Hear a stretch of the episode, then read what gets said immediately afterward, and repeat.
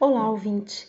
No podcast de hoje apresentarei um relato de experiência que aborda o cuidado de enfermagem em crianças portadoras de microcefalia, fundamentado na experiência de um enfermeiro responsável por uma unidade de estratégia de saúde da família em um município de Minas Gerais. A criança recebeu acompanhamento desde o diagnóstico da malformação congênita, ainda na vida intrauterina de sua mãe. O enfermeiro realizou visitas domiciliares mensais, de acordo com as convocações da Secretaria de Saúde e as solicitações da mãe da criança. A experiência do acompanhamento do enfermeiro a essa criança possibilitou ao profissional compreender todo o contexto familiar no qual ela estava inserida.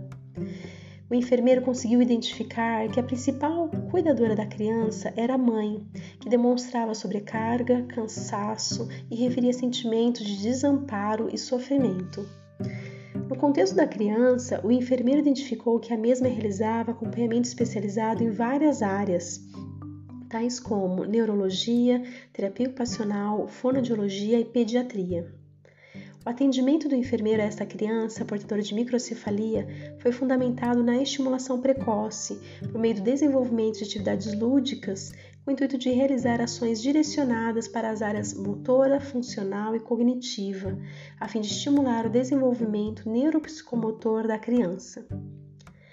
Outras atividades que envolveram o cuidado do enfermeiro foram orientação sobre a caderneta de vacinação e vacinas especiais ausentes no calendário básico de vacinação, acompanhamento quanto ao desenvolvimento da criança pela consulta de puericultura, na qual se avalia os reflexos da criança, desenvolvimento e crescimento, e orientação quanto à higienização pessoal e alimentar.